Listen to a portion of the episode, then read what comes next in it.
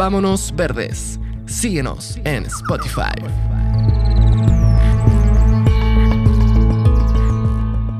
Si un hombre se adentra cada mañana en los bosques por amor a ellos, está en peligro de ser considerado un vago. Pero si pasa el día entero especulando, cortando esos mismos bosques y haciendo que la tierra quede pelada antes de tiempo, es considerado un emprendedor ciudadano. Henry David Thoreau. Hola, mi nombre es Seba y junto a Katy te presentamos este nuevo episodio de nuestro lindo podcast Volvámonos Verdes. Y si te gusta este podcast, te invitamos a apoyarnos con una suscripción mensual en Patreon por menos de un dólar o mil pesos. Así vamos a poder seguir asegurando la existencia de nuestro podcast. Con tu suscripción tendrás acceso a nuestros videos detrás de cámara, a episodios sin comerciales y también a contenido exclusivo. Así que visita www.patreon.com slash volvámonos verdes. Tu apoyo es muy importante. Así es. En un día de verano, junto al lago Mayo Alafquén o Villarrica, conversamos con Cristóbal Spreads, profesor de matemáticas de lunes a viernes y de bichos los fines de semana. Cristóbal se dedica a la educación ambiental enfocada en insectos en su cuenta de Instagram arroba sprats98 y también realiza talleres de insectos para personas de todas las edades, donde se dedica a derribar mitos sobre los insectos, transmitiéndonos su pasión por ellos y enseñándonos que son hermosos e importantes y que no debemos temerles. Sin más preámbulos, vamos con la conversación.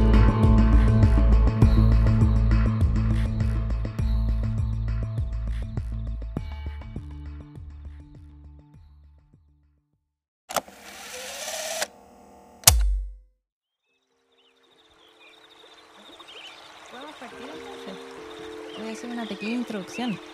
A ver, primero, ¿cómo estás, Cristóbal? Muy bien, ¿y tú? Muchas gracias Bien. por tenerme. Gracias por recibirnos acá en este lugar precioso. Gracias Estamos a ustedes. cercanos al lago Mayolasquén o Villarrica.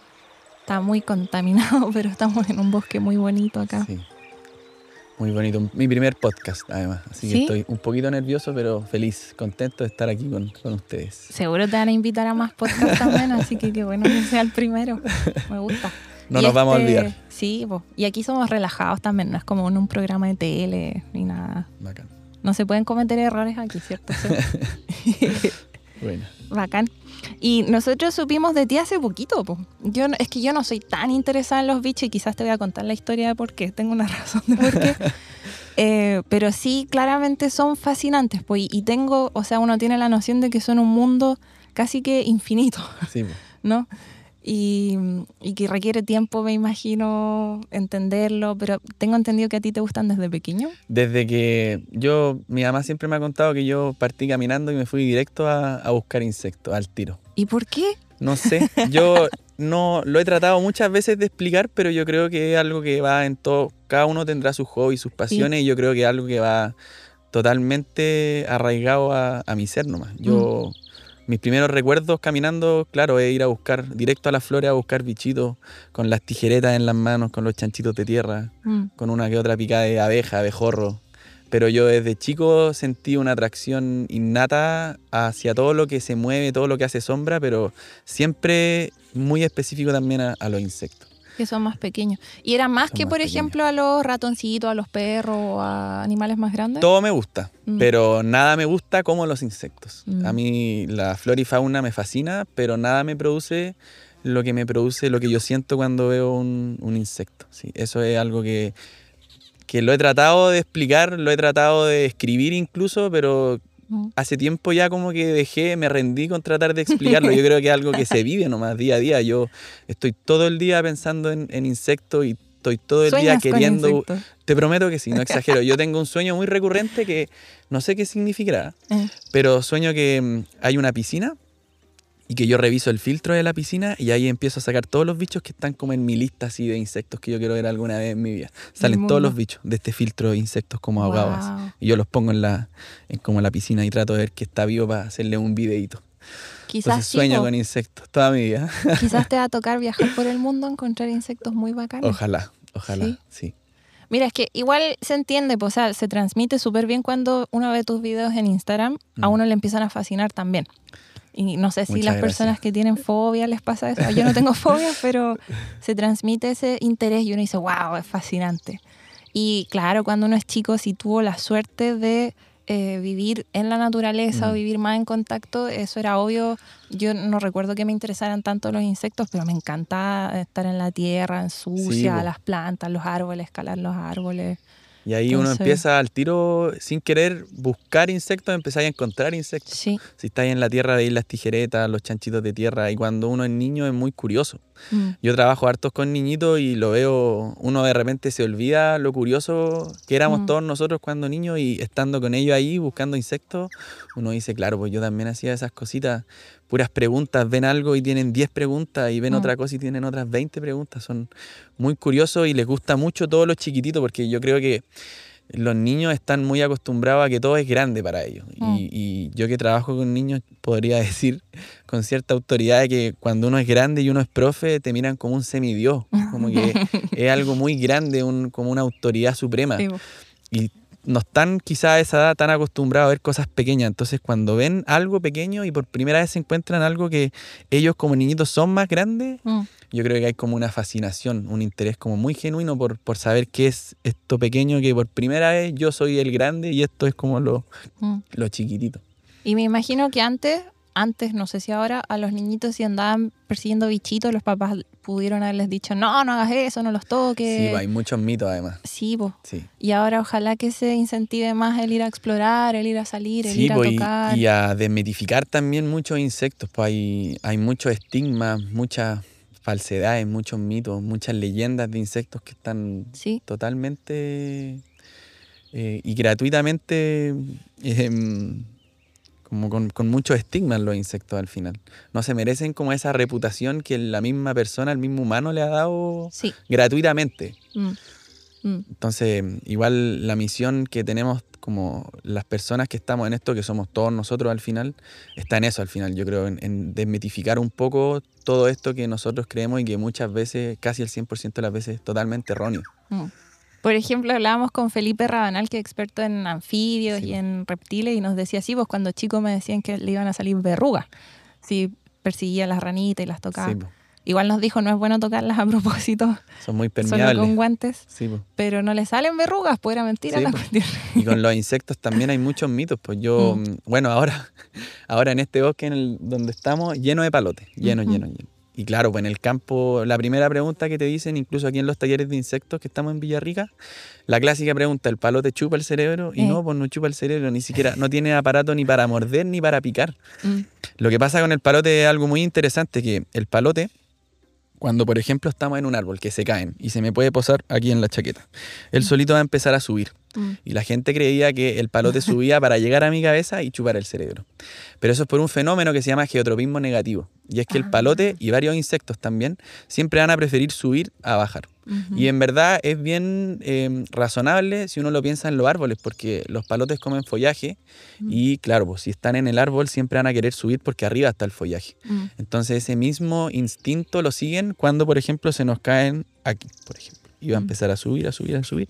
Y claro, ahí la gente dice, me quiere chupar el cerebro, pero de nuevo, el palote no tiene aguijón, no tiene mandíbulas para morder, no se alimenta de cerebro, nada. Es, es un mito, como dije, totalmente que le cayó gratis del cielo y que lo estigmatiza y que Sí. quizás cuántos palotes se han matado por ese mito que no tiene, pero es que ni un, ni un, ni O un sea, son sustento, nada. inofensivos los Son palotes. totalmente inofensivos. No se me Mm. ocurre otro insecto, a no ser de una babosa, que sea tan inofensivo como el palote. A mí me decían que te saltaba el peligroso. cuello. También, po. Me decía mi papá, te va a saltar al cuello, y me asustó. Y pues, por sí. lo mismo, po, porque Mm. va subiendo. Entonces, Mm. ah, quiere llegar al cuello, no quiere Mm. morder el cuello. Pero es por este como fenómeno de geotropismo negativo que, claro, siempre va a querer subir a, a bajar. Importante. Ya eso lo voy a tener en cuenta. Aunque ya me imaginaba que era mentira, pero... Sí, no, hay muchas mentiras en, Sí. en los insectos. Y a pesar de, de que te fascinan tanto los insectos, no, no te fuiste por el estudio de las ciencias naturales como... No, lamentablemente no. No. no. es algo de lo que me arrepienta porque yo creo que todo es por algo. Em, yo seguí una carrera bastante tradicional. Yo estudié ingeniería comercial, sin embargo ahora tampoco me dedico a la ingeniería comercial, me dedico a la educación, Mm. em, tanto ambiental como no ambiental. Yo soy profe de matemáticas en un Mm. colegio en Santiago. en un colegio vulnerable em, y soy profe de matemáticas y de programación de toda enseñanza media. Y tengo una jefatura en tercero medio y ahora este año pasaron mis chiquillos a, a cuarto medio. Y claro, yo soy de, de, lunes a viernes profe de matemáticas y de sábado a domingo profe de, de insectos. Bichólogo. De bichólogo, claro. ¿Y algo tienen que ver las matemáticas con los bichos sí, o pues nada? totalmente. Y a mí me gusta mucho conectar eh, en, en, mis clases la matemática con, con, los insectos. Y no solo con los insectos. Yo tra trato de poner ejemplos de insectos, pero todo esto, por ejemplo, del, del, crecimiento y el decrecimiento exponencial, que son mm. potencias y son multiplicaciones, al final que son una potencia, eh, se ve en la naturaleza. Pues, como, por ejemplo, una, un chinche puede poner 500 huevos. Mm. Y después, si sobreviven esos 500 huevos, de esas 500 eh, hembras, por ejemplo, si es que todas nacen hembras, van a nacer otros 500 huevos. Mm. Entonces se empieza como a potenciar todo. Eso es potencia, eso es crecimiento exponencial. Eh, también se puede ver de forma inversa, el decrecimiento exponencial, como los insectos cuando ya se acaba el verano van muriéndose y van decreciendo su población a paso exponencial. Mm. Eh, la cantidad de insectos que vamos viendo en marzo, en abril, que son mucho menos que las que vemos en octubre, noviembre y diciembre. Los insectos son matemática pura.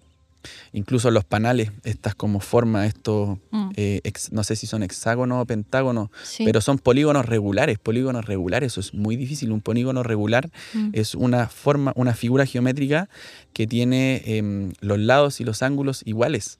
Claro. Y eso se logra en la naturaleza de, de forma natural, es algo muy extraño, muy raro. Mm. Y toda la naturaleza es matemática y como los insectos son naturaleza, los insectos también son pura matemática hay que tener quizás un poco como de imaginación y ahí es donde a mí me cuesta un poco conectar la materia de matemática con los insectos, pero de que se puede, se puede, totalmente. Todo se puede conectar. Sí, y eso lo hace más interesante, pues te baja un poco la materia. Sí, pues sí, la matemática de... también es como media abstracta a veces. Es muy abstracta, es el, a mí la matemática me gusta mucho, pero su gran mm. pecado es lo abstracta, que mm. no que es, sino de la forma en que se ha enseñado, porque sí. yo he aprendido a a darme cuenta que la matemática no es tan abstracta como a nosotros nos enseñaron. Mm. Hay que tener un poco más de, de creatividad nomás, de, de, buscar la matemática en lugares donde quizás no sabemos que están, pero de todas maneras están. Oye, te quería comentar, pues que yo como estudié biología, ecología, uh -huh. tuve clases de insectos también, pues dentro de la zoología sí. veíamos invertebrados, ahí veíamos insectos. Ay, yo recuerdo que sí me da dolor de cabeza porque oh. te trataban de pasar todo sí, po todo muy rápido. en unos meses, ¿caché? Entonces mm. te tenías que aprender todos los grupos, los órdenes, no recuerdo ya cómo eran de memoria y las familias y, sí. y bueno, sí, todos tienen seis patas, pero los, no sé, las antenas, las antébulas, no sé, las mandíbulas, todo. no sé qué, esto, Los grupos esto, taxonómicos, esto. las partes del escarabajo. Y era como todo. meterte una enciclopedia en la cabeza mm. Mm. en poco tiempo para la prueba.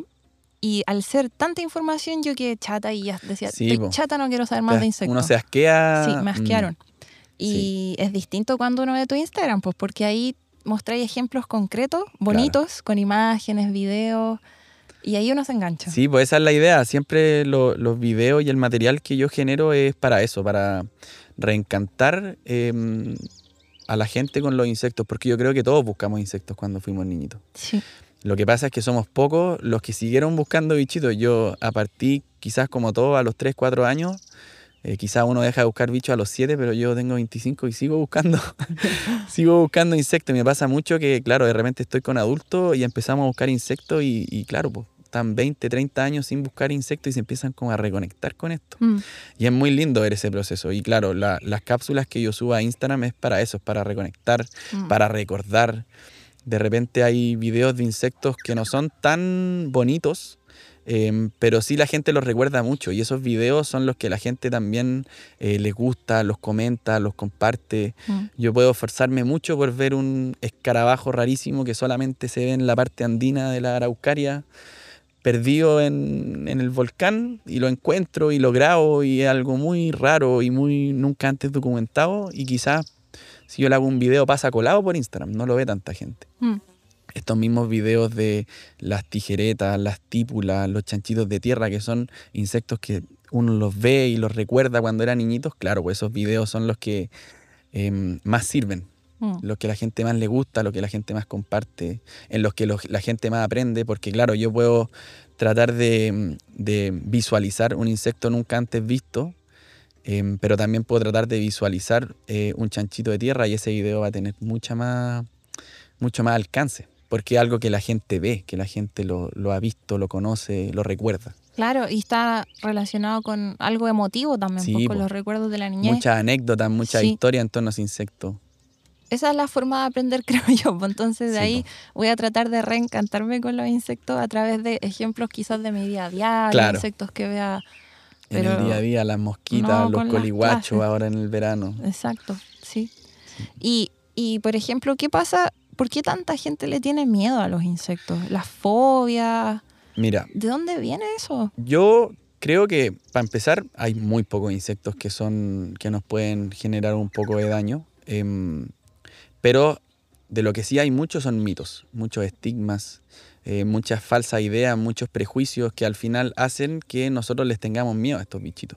Mm, Y yo soy de la idea, hay gente que no lo cree, yo por lo menos sí lo creo, de que las fobias sí se heredan. Em, yo creo que si una mamá tiene fobia a la araña, creo que la probabilidad de que esa hija también o ese hijo tenga fobia a la araña Es es alta. muy alta. Sí. Entonces, a mí me llegan niñitos de repente que tienen miedo a la araña, incluso a los cien pies, a los chanchitos de tierra, a la abeja.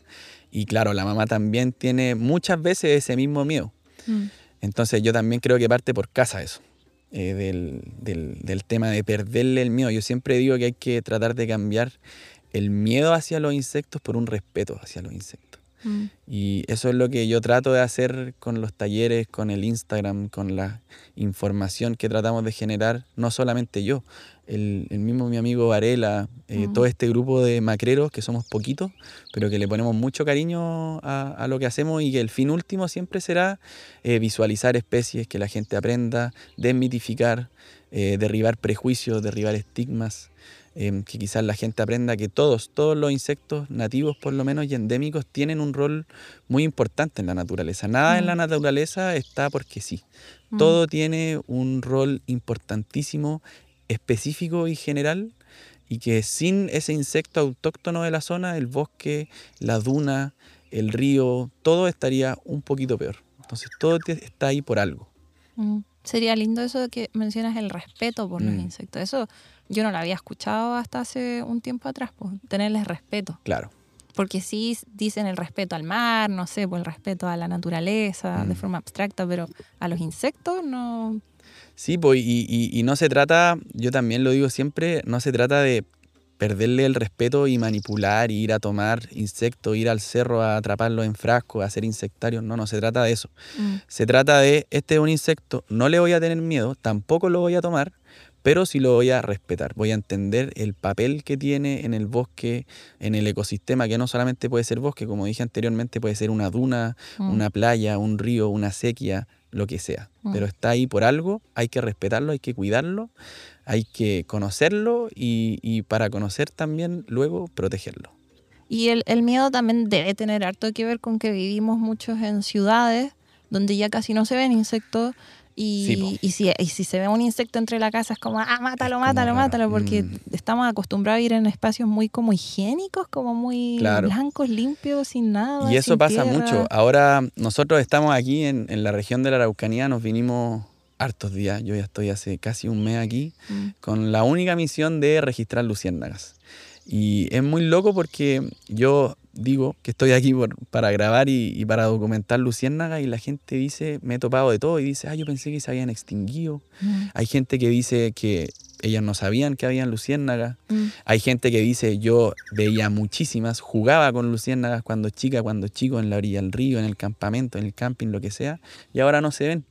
Y es por eso, porque las ciudades van creciendo, los pueblitos hace 30 años, ahora ya quizás no son pueblitos, son ciudades, Aquí también, pues sí. y, y entonces, claro, estamos hablando de un insecto eh, que no se sabe mucho, pero que se cree que la luz la hace por un tema de reproducción, para parearse. Y claro, si uno le pone un poste, si uno prende una luz, estamos hablando de un macho enorme, gigante, que la luciérnaga va a decir con este compadre, yo no puedo competir, mejor me voy a otro lado. Mm, Las luciérnagas siguen, existen, están acá. mm, El problema es que no están donde las encontrábamos antes. Quizás los pueblos tenían baja contaminación lumínica, ahora son ciudades, mm. quizás hasta capitales regionales, y claro, pues ahí imposible ver luciérnagas, entonces se van yendo naturalmente a, a lugares donde, donde ahora no hay luz. Lo mismo con las Cantabrias, estos escarabajos de Darwin, Está el típico cuento que cuenta la gente de Coyhaique, que uno agarraba el sombrero, el jockey, y si lo ponía, uno hacía así y agarraba las cantabrias, estos escarabajos que son uno de los más grandes de Chile. Y claro, la gente dice, no, se están, se están extinguiendo, eh, ya no se ven. No, no, yo creo que claro, están en peligro, hay menos que antes, pero no es que no estén, están en lugares donde, donde hay más naturaleza. No tienen ni un sentido que los insectos estén en bosques de cemento, van a estar en bosques naturales de árboles, no en bosques de concreto. Donde encuentren alimentos a otros insectos para reproducirse. Esa creo yo, en mi, mi, humilde opinión, que es la razón por la cual hoy se ven menos insectos en donde vivimos, en las ciudades, porque están cada vez más grandes y claro, los insectos se van a, a lugares donde haya más bosque y menos, menos edificios. Ahora sí vi que habían proyectos cuando fuimos a Santiago con el SEA que estaban plantando como flores nativas, arbustos nativos y decían que se veían más insectos. Sí, los hoteles de insectos que son mm. como unas cajitas donde ayudan a que las abejitas nativas puedan poner eh, sus huevitos, sus larvas. Mm. Hay una conciencia, sí, de todas maneras y, también em, hay una conciencia por eh, dejar de plantar eh, plantas que quizás son introducidas, son ornamentales, que tienen un recurso, un requerimiento hídrico muy alto, mm. y reemplazarlas por flores y por arbustos y por flora y fauna del fauna, flora en verdad, mm. del bosque esclerófilo que tiene un requerimiento hídrico mucho más bajo y que llama también a especies nativas de insectos. Bacán. Y bueno, tengo una pregunta muy difícil, quizás, que es cuál es tu, insecto favorito. No, es muy fácil. Para mí, para mí es muy fácil. La abeja caupolicana. Ah, vi un, la abeja un, en tu Instagram de la abeja Es mi insecto favorito.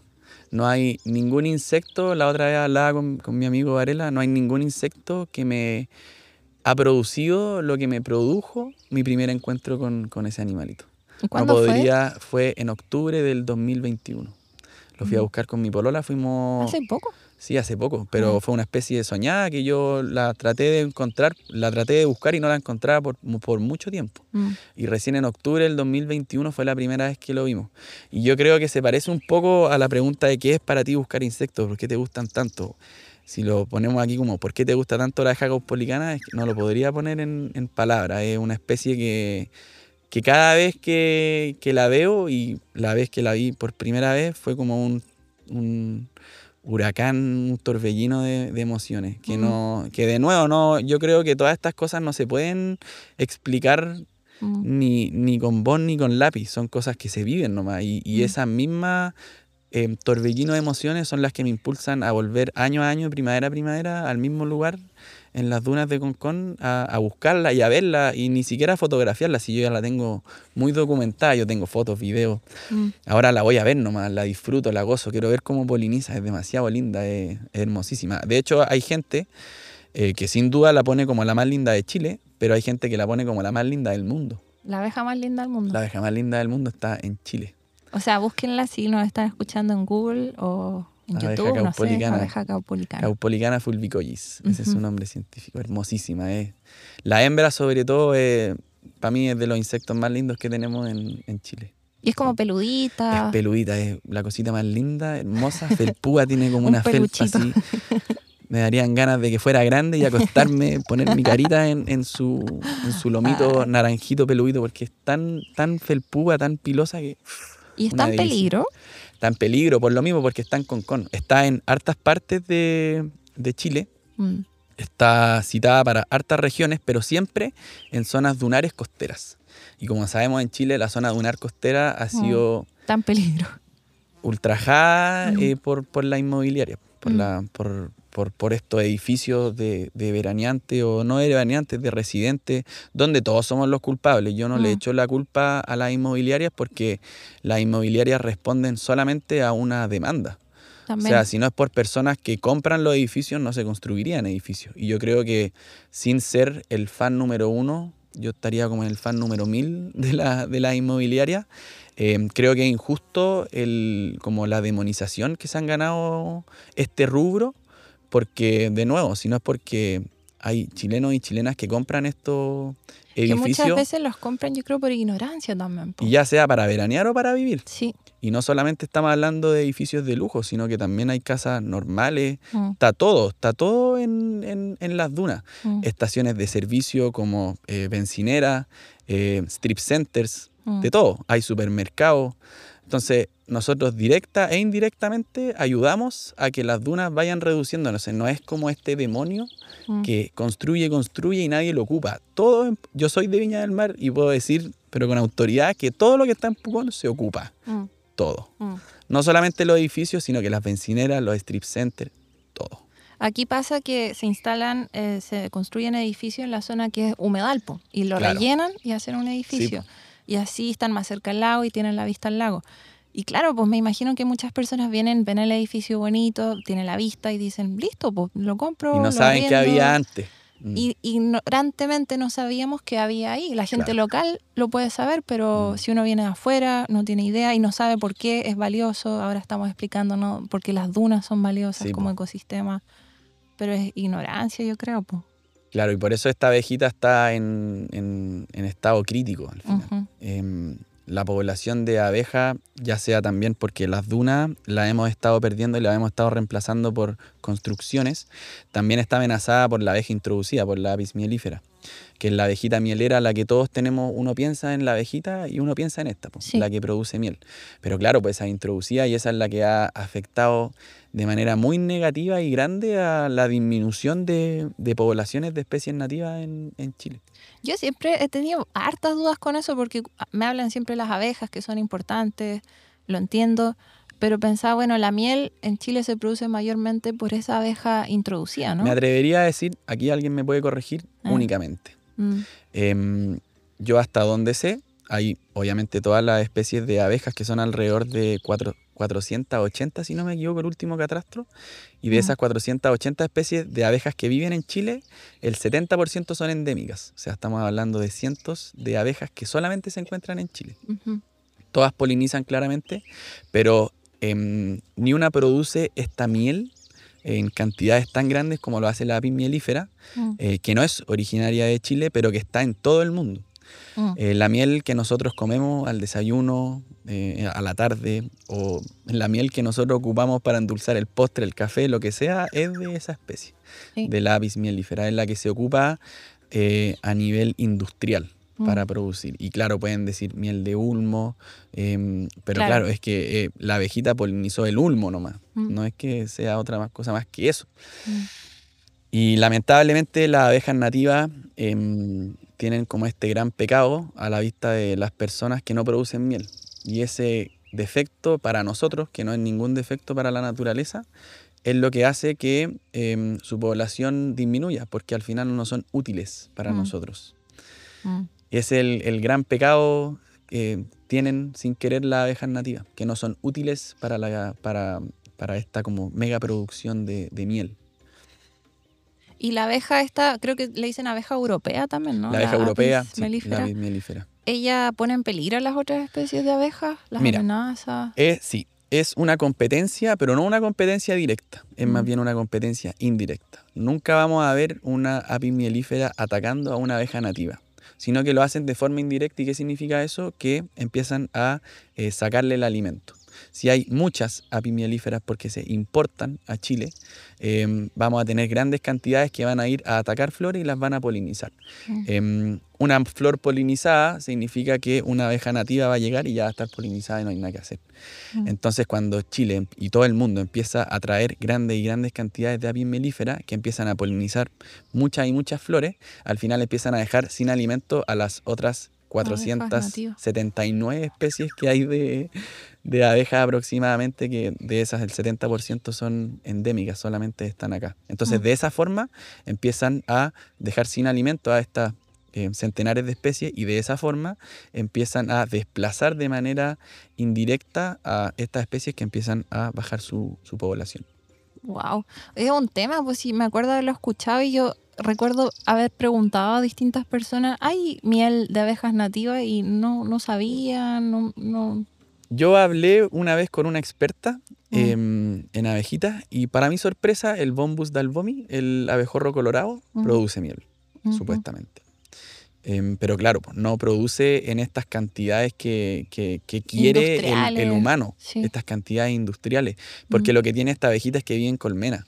Mm. Hay muchas abejitas, y esto la gente no lo, no lo sabe mucho, em, hay muchas especies de abejas que están en Chile que son solitarias. Mm. que viven en, en cuevitas em, y, y están ahí ellas solitas. No viven en, en colmenas, no viven con más, con más abejas. Entonces, Mm. el, el polen, eh, el alimento es para ellas nomás. No tienen que criar em, larvas de una reina. Entonces, no tienen que producir este alimento en cantidades grandes. Mm. Ese también es el, el como problema a la vista de los humanos que tienen las abejas nativas, que son solitarias. Entonces el alimento es para ellas. No tienen que guardarlo, no tienen que almacenarlo, no tienen por qué preocuparse de 50 larvas que alimentar. Mm. Entonces no, no construyen panales y por lo tanto no está la miel que nosotros tanto queremos. ¿Y ¿Qué hacemos? ¿Boicoteamos la miel? ¿Tenemos que comer menos miel? Es complicado. Es difícil porque Sí. al igual que, que hablábamos con las dunas de Concón, todos somos parte del problema. Claro. No, no es la inmobiliaria de Concón que construye el edificio, no es em, el puesto de, de esta tienda que vende la miel y que importa abejas europeas para polinizar. No, somos todos nosotros al final. Todos estamos de forma directa e indirecta metidos en este problema. Mm. Quizás cuánta miel indirectamente o directamente me he comido este verano, cuántas Mm. veces me he comido un pan con miel, cuántas veces me he comido un postre que fue endulzado con miel. Mm. Entonces, sin saberlo, nosotros, aunque condenemos esta como industria, que claro, en, est- en esta conversación puede sonar eh, muy fácil decir, ya, nunca más como miel, o, o que fome que importen abejas europeas, sí, pero estamos todos metidos en esto de manera Claro. directa e indirecta. Y, y también se sabe que las abejas son importantes, eso siempre se dice, Sí, ¿no? po, son muy la polinización. La polinización quiere decir que la abeja le está ayudando a la planta a Ar- reproducirse. Tal cual, no hay mejor forma de ponerla que esa. O sea, las plantas no se podrían reproducir sin la ayuda de ese insecto que poliniza. Y también de otros animales. Hay hartos animalitos que polinizan, em, Mm. pero los insectos se podría decir que son los mejores por el hecho de que son muchos. Mm. No hay, no hay animales que compitan con la cantidad exorbitante de insectos polinizadores que hay. Porque Mm. hay aquí mismo, podemos ver de repente un cefanoide, cefanoide, un picaflor que está polinizando chilco. Está bien, pero no puede competir con los 50 eh, abejorros o abejitas que van a estar en el mismo chilco polinizando la flor. Esa es como la gran ventaja de los insectos, que son pequeños, están en todos lados, la mayoría poliniza, Son Entonces, muchísimos. Mm. por eso son tan importantes. No hay, no hay, no hay orden de animal que polinice a la escala que lo hacen los, los insectos. Y me imagino, bueno, esto por lógica lo pienso, ¿no? Sería mucho mejor que tuviéramos una diversidad muy grande de insectos porque deben polinizar distintas Impor- plantas. eso, eso es, eso es todo. sí, o sea, no, estar dominados por solo una especie, No, por ejemplo, de una está, abeja. ahí, ahí donde nos condenamos, porque Mm. distintas especies polinizan distintas otras especies. Mm, Em, hay relaciones muy estrechas, no solamente con los insectos, sino que también con los animales. Em, nosotros, por ejemplo, incluso en el picaflor chico, nosotros no lo vemos polinizando cualquier flor, mm, le gusta el chilco. Em, hay especies, por ejemplo, la misma abeja caupolicana no poliniza cualquier flor, poliniza solamente aquellas que están en el ambiente dunero costero, que son flores específicas. mm, Hay flores que solamente esperan a ser polinizadas por un solo tipo de insecto. mm. Entonces, no, no, nunca, jamás va a ser la solución tener un solo tipo de insecto que está bien, puede ser el más eficiente, pero no Mm. te va a polinizar todas las flores Mm. que poliniza 10 especies. Y, y- y hablemos de 500 especies que son aproximadamente las que tiene Chile en abeja. Y, y no solamente las abejas, sino que también hay moscas, hay escarabajos que también polinizan. Mm. Entonces, y cada especie tiene una relación muy estrecha con una flor muy específica.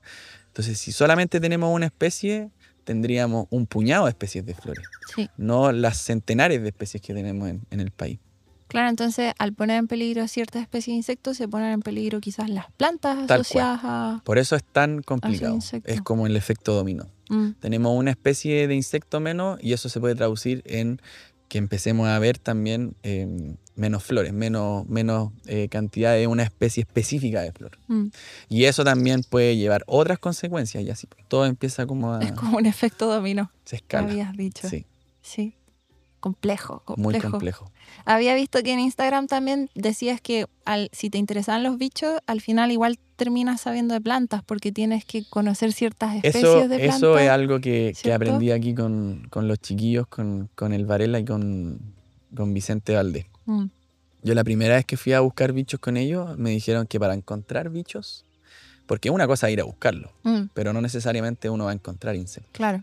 Para encontrarlos hay que saber de plantas. Mm, Porque si yo quiero, por ejemplo, eh, saber de una conognata en específica, la conognata suberbi, que es uno de los escarabajos favoritos de mi amigo, claro, pues ella está en una especie muy específica mm, eh, de planta. No es que la pueda encontrar en una lenga o en un coihue, tengo que Mm. ir a un lugar en el Maule o en la cordillera de Santiago específica donde solamente esté esa planta. Es más, hay especies como la conognata ficheri, Azarae ficheri, que necesita de dos plantas, una para poner las larvas y la otra para alimentarse. mm, Entonces, si es que esta plantita no está cerca de esta otra, no vive la conognata Azarae ficheri. Así de específica mm, eh, son las relaciones que los insectos tienen con las plantas. O sea, no hablamos de que tengo que encontrar, por ejemplo, un bosque de canelo. No, tiene que haber un bosque de canelo y también este otro tipo de bosque. mm. Porque aquí pone la larva, estoy poniendo un ejemplo, y aquí se alimenta. Y tienen que estar cerca, estos dos parches de bosque. Si no se cumple eso que es tan específico, no está este insecto. Wow. Y eso no solamente pasa con una especie en particular, sino que con muchas otras especies. Y lo que sabemos de insectos es muy poco. Mm, Em, para la gente que no sabe, había muchas preguntas de, por ejemplo, cuántas especies de hormiga hay, sí. cuántas especies de escarabajo hay en Chile, cuántas especies de insectos hay en el mundo. Y yo la pregunta con la respuesta a esta pregunta, con mayor certeza que puedo dar es que no lo sé. Mm, Y lo más probable es que nadie sepa. Sí. Porque lo que no sabemos, lo que sí sabemos en verdad, es que sabemos muy poco. Sabemos que em, se han descrito especies, sí, pero no sabemos cuántas quedan por descubrir. Año a año encuentran más especies de insectos, más especies de invertebrados, más especies de mamíferos, más especies de plantas. mm, Entonces, ni siquiera sabemos cuánto sabemos. Yo creo que ahí está lo que, lo que tenemos que internalizar. No sabemos cuánto nos falta por saber, cuántas, cuántas especies nos faltan por, por, de- por encontrar, por descubrir. Claro, pueden haber estimaciones, pueden haber estudios que digan en, en estimación, pueden haber tantas especies por encontrar, pero a ciencia cierta nadie lo sabe. Es grande el, sí, por la, lo que no se sabe, porque recuerdo mm, que me dijeron las especies que hay como en el mundo, así, de todo puede ser entre 10 a 100 millones, era una cuestión así, como más o menos 100 millones. Sí. Sí, pues, y, Mm. quién sabe cuántas más quedan por descubrir, cuántas están descritas, Mm. Cuántas especies se van a descubrir este año, no solamente en Chile, sino en todo Mm. el mundo.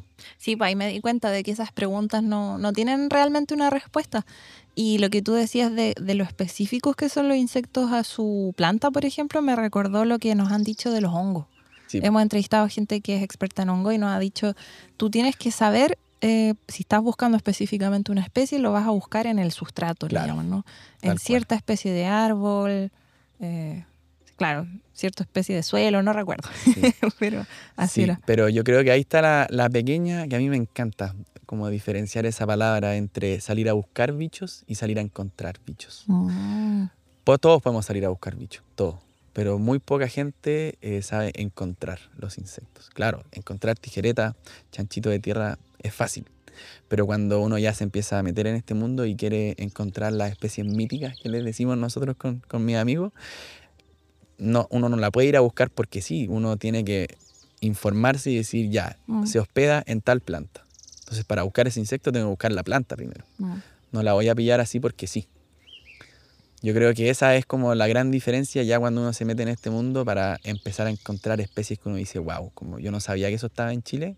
Claro, para encontrar, a es- para encontrar esa especie no es ir al bosque, no. Es ir al bosque y encontrar la planta. Y muchas veces esa planta yo no sé dónde está. Mm. Entonces le tengo que preguntar a alguien, oye, a un ¿hay- botánico. ¿hay, visto esta planta? Sí. ¿Dónde está esta planta? Mm. Porque ahí puede estar el bicho. Pero Wow. si yo no encuentro la planta, yo no puedo encontrar el bicho. Mira. O sea, aprende uno mucho de botánica también. De todo, de yo creo lindo. que cuando está en este mundo y, y al revés también, uno de botánica, si se interesa, también tam- empieza a aprender directa e indirectamente de los insectos. Y con los mamíferos me imagino que pasará lo mismo, con la geología pasará, con todo pasa lo mismo.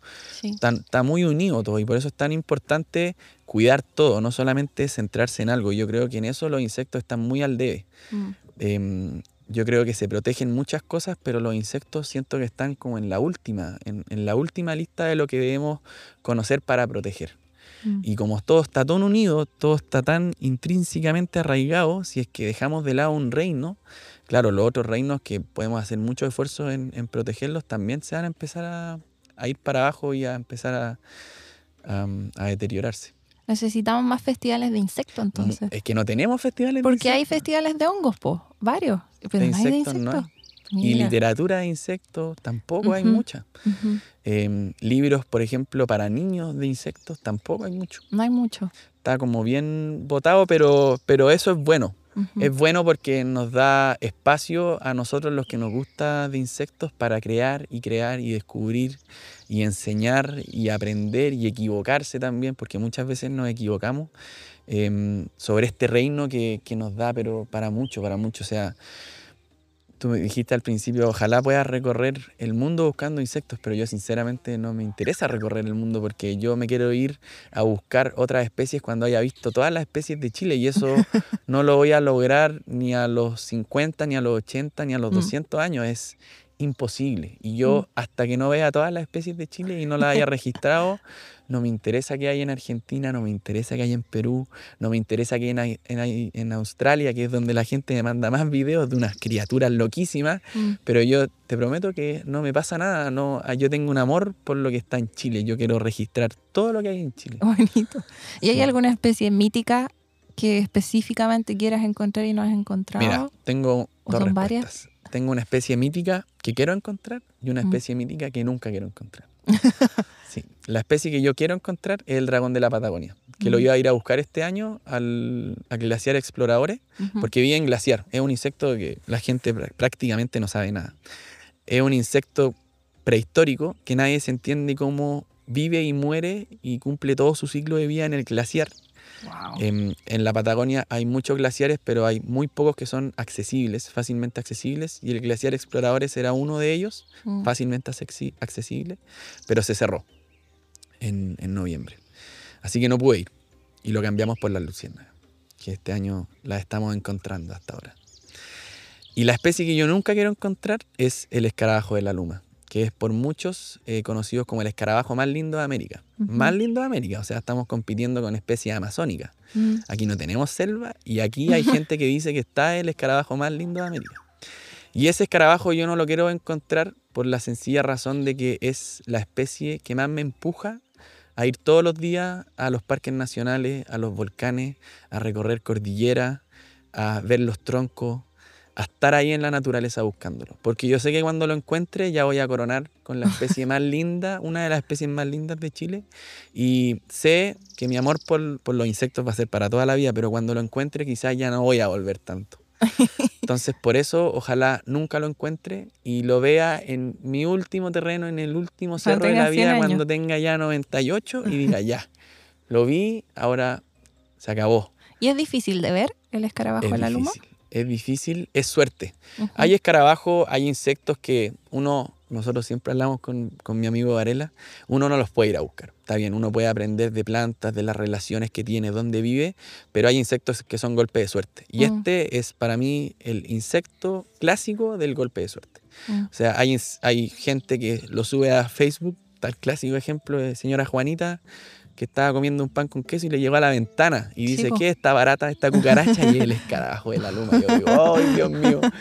¡Qué ganas de estar ahí! Eso estaba pensando, porque uno, yo soy ignorante en insectos. ¿Cuántas veces quizás me he encontrado con algo que alguien Con está insectos buscando? que, claro, que quizás yo he estado de buscando años. Y a mí no me causó nada. ¿Qué, qué es, qué es este, esta Sí. barata? ¿Qué es esta polilla? Pucha, sí. Sí, pasa mucho eso. Pero claro, los escarabajos son como los que tienen más fanáticos alrededor mundo. El, también en las que tienen más especies. Entonces, tenemos un abanico de colores eh, y características y formas distintas que da para obsesionarse con, con los escarabajos. ¿Y cómo uno puede entender que son, son como redonditos, pues, no? Mira, ¿Cuáles estábamos hablando hoy día en la mañana. eh, coleóptero viene, es un- una palabra en latín que significa colio y coleóptero. Colio y ptero. Ujú. Colio significa, se puede traducir como estuche, sobre, caja, algo que Mm. guarda. Mm. Y ptero es ala. Y los escarabajos tienen una estructura que son los élitros, que son como este escudo, este caparazón, este estuche que tiene para guardar sus alitas. Por eso cuando vemos un video en cámara lenta, por ejemplo, un escarabajo emprendiendo Mm. vuelo, Sí. se han dado cuenta que tiene como que abrir la cajita Sí. y de la cajita salen las alitas. Mm. Eso es lo que hace que un insecto sea un coleóptero Mm. está como cajita, estos élitros que tiene para guardar sus alitas. Que se ve como un. ¿Cómo Es se dice un- cuando uno un tiene caparazón. un caparazón? Claro. Sí. Por eso se ven como redonditos. Hay redonditos, hay Mm. largos, hay cuadrados. Me Mm. atrevería a decir que incluso hay uno triangular que todavía no se descubre. Yo he visto escarabajos de todas las formas, texturas, colores, Mm. de todo hay. ¿Y por qué son importantes? Me imagino también polinizan. Sí, em, los escarabajos cumplen, y aquí me voy a extender un poquito. Sí, Voy a hablar de uno de mis insectos también favoritos, que es la madre de la culebra. Mm, La madre de la culebra no solamente es uno de los escarabajos más grandes que hay en Chile, sino que también tiene un rol extremadamente específico e importante. Y es que la madre de la culebra ayuda a descomponer los árboles cuando se caen. mm. Estamos hablando, por ejemplo, de un quillay. Un quillay puede tener 20 metros de alto y si se cae va a ocupar en el bosque, digamos, 30 metros, donde no va a crecer nada, porque un árbol caído no deja crecer nada. Mm. Y ese quillay se puede demorar cierto tiempo, digamos unos par de años, en descomponerse. Entre que se pudre, se empieza a transformar en tierrita, el árbol desaparece y recién ahí da espacio a que otras especies empiecen a crecer. Mm. Lo que hace la madre de la culebra y otros insectos, que es tan importante, es que pone las larvas en madera podrida, en troncos caídos. Y lo que hace esto es que las larvas se alimentan de esta madera y pisan como un acelerador a este proceso. Mm. Y hace entonces que este quillay o el árbol que sea se demore mucho menos en descomponerse.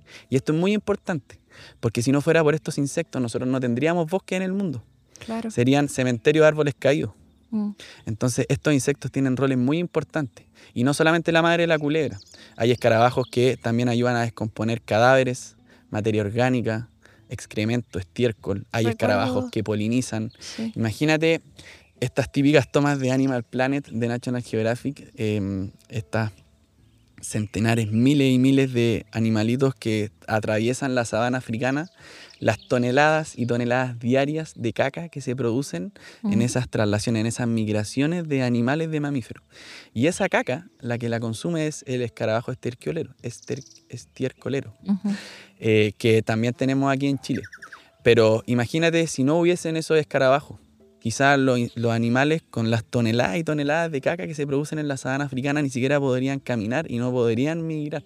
Mm. Entonces, de repente los damos por sentado, pero tienen roles extremadamente, no solamente específicos, sino que importantes. Están siempre trabajando. Están siempre trabajando ahí Sí. y calladitos, sin, sin exigir aumento de sueldo, nada. Están ahí dando carne cañón. ¿Verdad?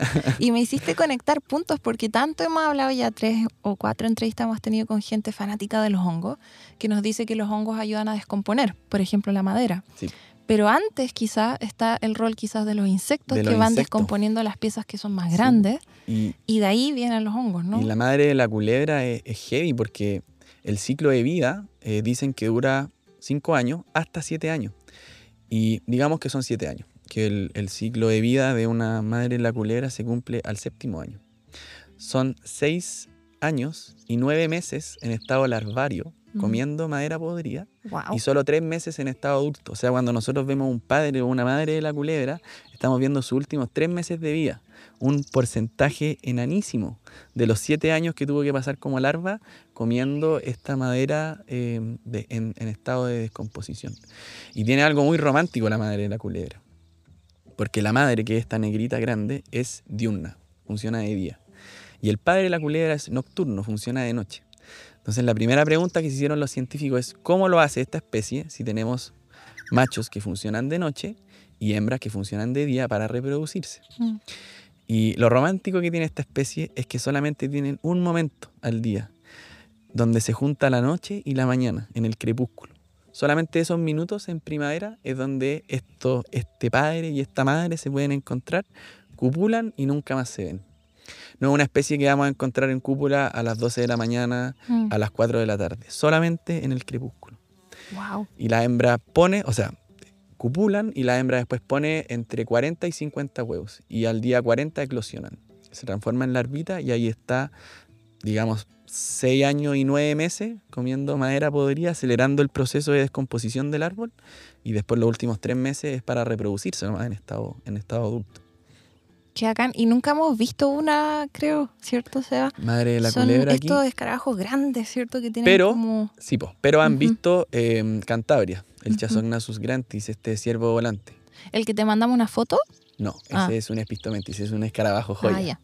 Pero ese, este ciervo volante, este escarabajo grande con unos cuernos bien grandes, que aquí en la Araucanía y en la Patagonia se ve harto, tiene exactamente, me- exactamente el mismo rol Mm. que la madre de la culebra. Hay muchos escarabajos que descomponen, descomponen madera. en Ok. descomposición. Bacán, por eso tienen tantos fanáticos los escarabajos, Sí, porque también son muchos. importantes. Son de colores Sí. también, ¿cierto? Y brillan, sí. Hay de todas formas, colores. Es para volverse, para obsesionarse, para volverse loco viéndolos. Mira. O no es que hay demasiado que aprender colores. Estoy abrumada un poco, pero vamos de a poco. Lo que sí vemos harto, eh, hemos visto en el bosque es tarántula y las vemos en el verano Claro. y no en el invierno. Y no sé por qué. Mira, con las tarántulas también me voy a alargar un poquito. Mm, La tarántula, en Chile, en la zona centro, tenemos la Gramostela rosea, que es una especie que está protegida por ley de caza. mm, ¿Por qué? Porque las arañas, poca gente sabe las tarántulas, eh, viven, pueden vivir eh, entre 15 y 20 años. 15 y 20 Guau. años. Y la Gramostela rosea tiene el pecado, lamentablemente y sin querer, es muy dócil. Y un animalito de este porte, dócil, que vive entre 15 y 20 años, lamentablemente se transforma en la mascota ideal. mm, Y por mucho tiempo fue eh, extraída de los cerros de manera ilegal para ser vendida por todo el mundo.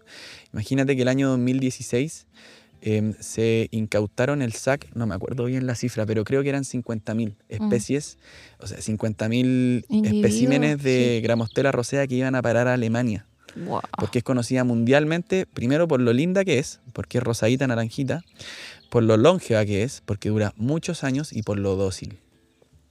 En verano se ven más porque, claro, el, el metabolismo se activa, tienen que salir a cazar, pero ellas están todo el año. Las tarántulas, Mm, eh, independiente de la especie, claro, hay unas más longevas que otras, pero están todo el año. Lo que pasa Mm. es que en el invierno, claro, están en estado de hibernación, guardadita ahí en, en- en su madriguera. Pero la tarántula está todo el año. Lo que pasa es que, claro, empieza el calor, empezamos a ver más insectos. ¿Por qué hay más insectos? Porque las flores empiezan a florecer, necesitan polinización, aparecen las langostas, los Mm. grillitos, que son la comida favorita de las tarántulas. Entonces, por eso uno las ve más en el verano. sí. Pero están todo el año.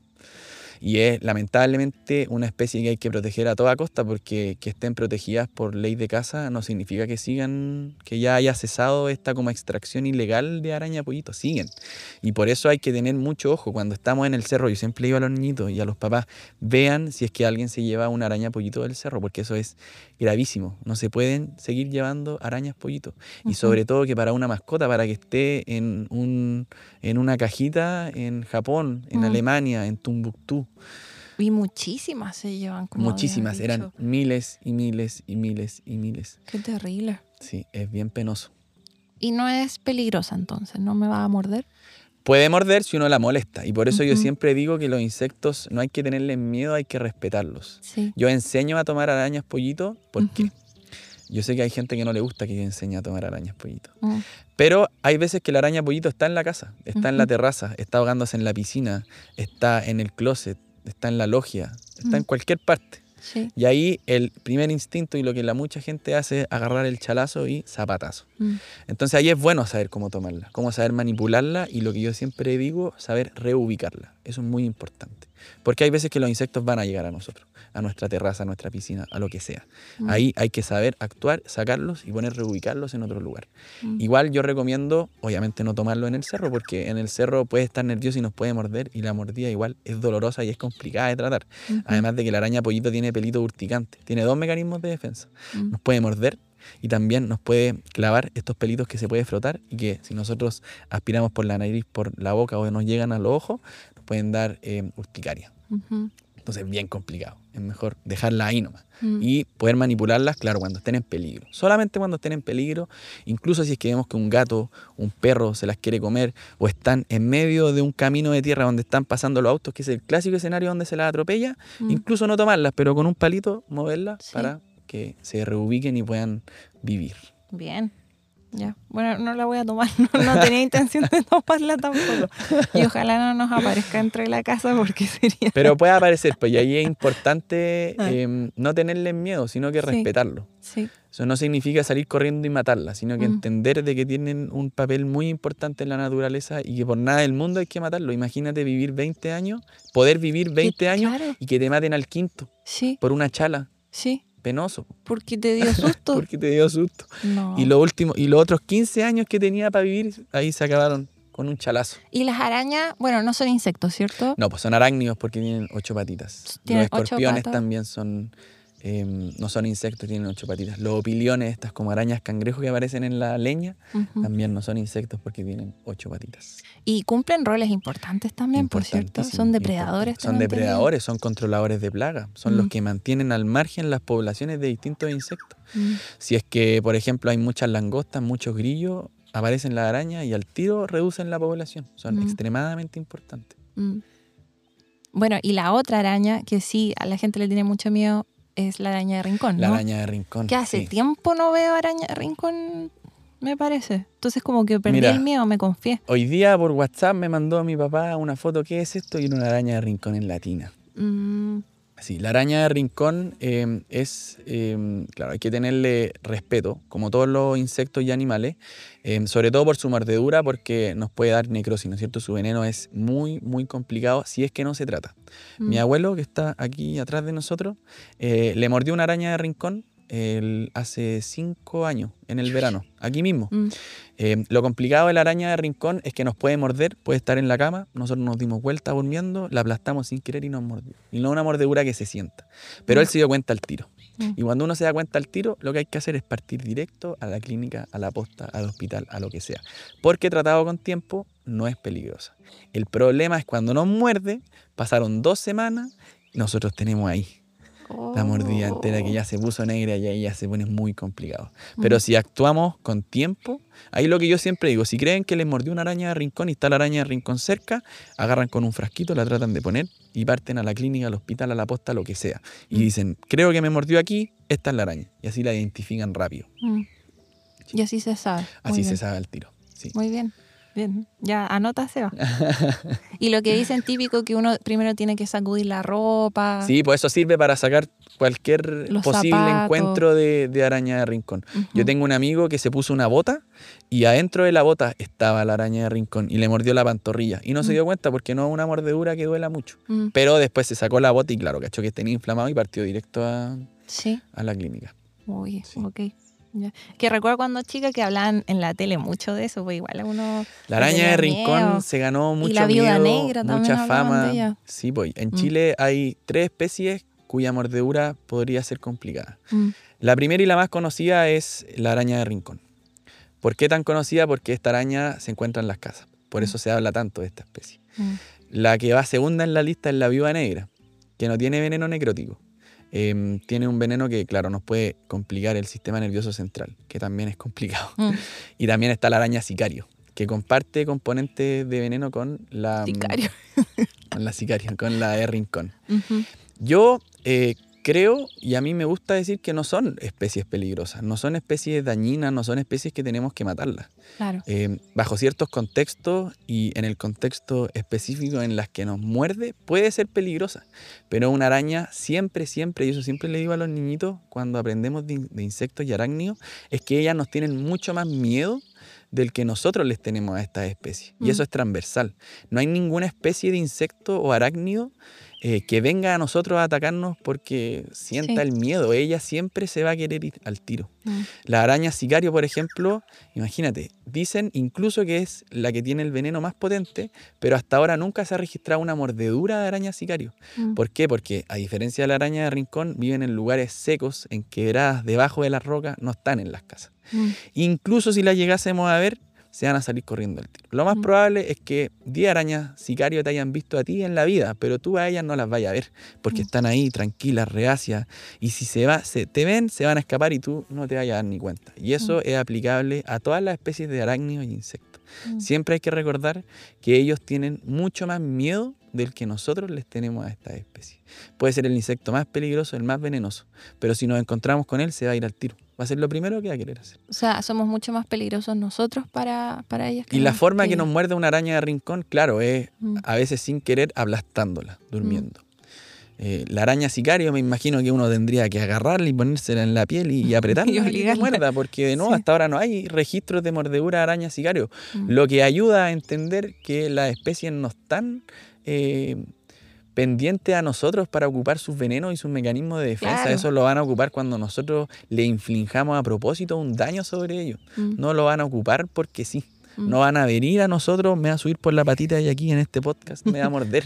Solamente me va a morder si yo la agarro, la pongo y la aplasto. Ahí Mm. me va a morder. Sí, como defensa, Claro. no como ataque. No, eso es muy, muy bien puesto. Sí. Claro, siempre es como defensa, no es como ataque. Y claro, puede hacer ataque cuando quieren cazar presas. La araña sicario Mm. ocupa su veneno cuando quiere cazar un grillo, pero Mm. no me va a cazar a mí. Claro. ¿Y alguna vez te ha mordido algún bicho complicado?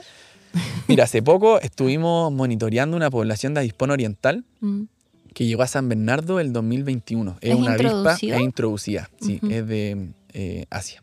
mm. Es una avispa que puede ser hasta tres veces más grande que una chaqueta amarilla. Y esa me picó. Fuimos a monitorearlos con, con un Instagram que se llama Cerro Negro, que está a cargo de un Cerro Isla en, en San Bernardo. Mm. Y la fuimos a monitorear, fuimos a ver el panal y mm, en una me picó, acá. Ujú. Y me acuerdo que fue el domingo. Y yo al día siguiente tenía que ir al colegio a hacer clase.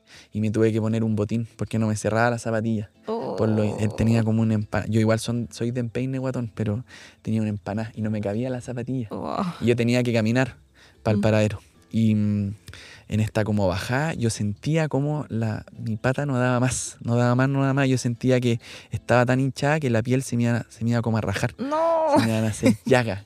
Muy, esa es de, la, de las picas. Me ha picado una cantidad de abejas. Mm. Yo me crié a pura punta de picada de abejorro, a chaqueta amarilla y abeja, pero esta ha sido como de las, de las complicadas. Eso hay que ir al hospital para eso, ¿no? No, no, no, ¿No? Si hay reacción alérgica, sí. Ya. Porque a mí me, me picó antes ayer, estaba caminando a pata pelada, me picó una apis mielífera. No me pasó nada porque yo no soy alérgico, Mm. pero hay gente que Sí, se puede morir. Entonces, claro, depende de cómo el cuerpo reaccione. Mm. Yo por lo menos nunca he tenido que ir al, al hospital por, por insecto. He tenido que ir por terreno porque me caigo mucho, pero Mm. por picada de insecto. no. Y debe ser poco alérgico porque desde chico pasáis tiempo Claro, en, en mi sangre está la cura Sí. de, de todo alérgico a, Sí. a picadura de insectos.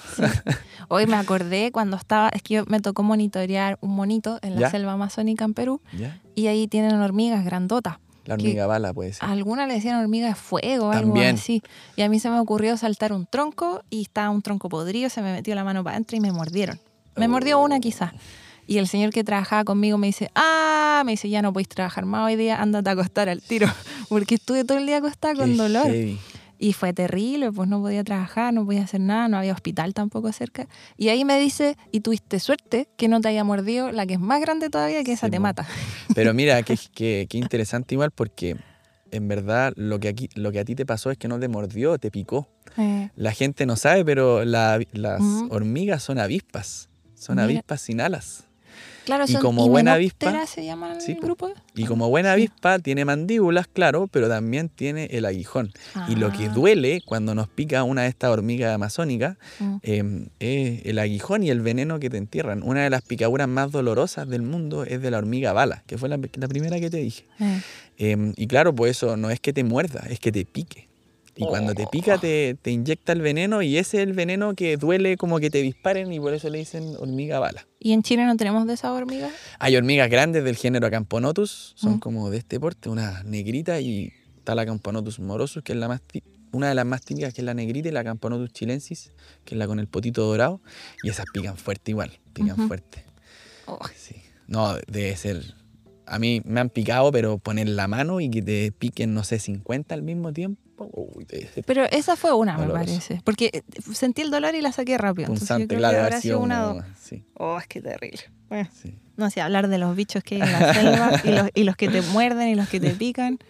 Terrible. sí. De hecho, en Chile tenemos suerte porque no hay tanto, po, que, que te pique, no que hay sea tanto, peligroso. no, no hay tanto. Y, y- y a mí me molesta un poco cuando dicen qué insectos te pueden matar en Chile. La verdad es que ni uno. Mm, Mm. Hay insectos que te pueden infligir dolor, hay, gen- hay insectos que te pueden mandar al hospital, pero insectos que te pueden matar, esta como idea de que los insectos van a venir a nosotros Mm. a picarnos, a atacarnos, es Como zombies, así. Eh, al final lo- como que ahonda en este tema de, del- de los estigmas y de los mitos y del temor que tienen la Mm. gente a los insectos. O sea, la gente, claro, te dice, sí, la sicario te puede matar, la rincón te puede matar, pero la verdad es que no, porque Mm. para eso te tendría que morder y para que te muerda tienen que pasar muchas cosas demasiado específicas para que eso ocurra. Mm, Entonces a mí no me gusta hablar de especies que te pueden matar. mm. Hay especies que pueden ser peligrosas, pero en contextos extremadamente específicos donde prácticamente somos nosotros los que queremos ser mordidos. Está bien, por araña de rincón no, porque esa está en la cama y la podemos aplastar, pero todo el resto de especies que son pocas, las que nos pueden hacer daño, mm, somos al final nosotros los que estamos queriendo ser picados por ese animalito. mm. Lo otro que había visto era que tú compartías el tema de los tábanos, ¿no? Que son los colihuachos Los también colihuachos. Los, ¿Y los colihuachos pican? son tábanos, claro, Sí. pertenecen a, a los tabanidae. Y también pican, especies. ¿cierto? O muerden. Eh, claro, la, la hembra es hematófaga que necesita sangre. Mm, Pero el macho no necesita y poliniza. Y la Ujú. hembra también, si bien necesita sangre, también puede polinizar.